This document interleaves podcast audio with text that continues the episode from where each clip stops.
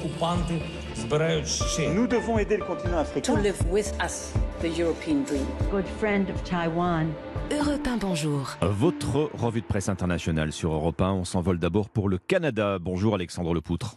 Bonjour. Les gros titres des journaux canadiens ce matin. Une question à la une, y a-t-il ingérence de la Chine au Canada? Le sujet est revenu sur la table après la saga des ballons abattus en Amérique du Nord, mais en réalité, des soupçons existaient déjà du côté d'Ottawa.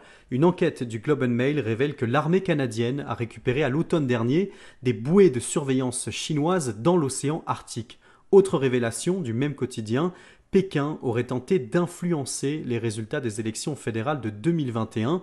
Son but est bien défaire des candidats conservateurs jugés hostiles au régime communiste chinois.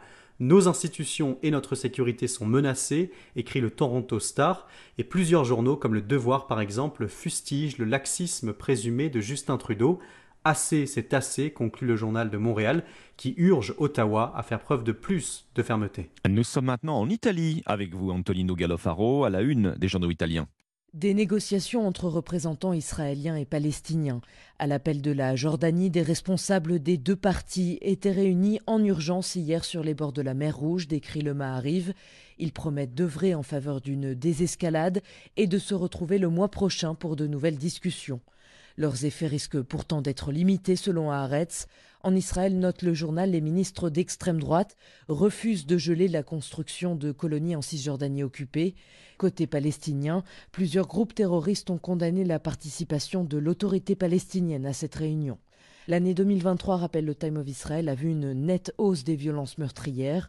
L'approche des fêtes du Ramadan et de la Pâque juive renforce les craintes d'un embrasement. Voilà, vous l'aurez naturellement compris, vous venez d'entendre euh, les unes de la presse israélienne ce matin avec la correspondante d'Europe 1 en Israël, Ariane Ménage. Nous sommes à présent et dernière étape de cette revue de presse internationale en Italie avec vous, Antonino Gallofaro, les gros titres des journaux italiens.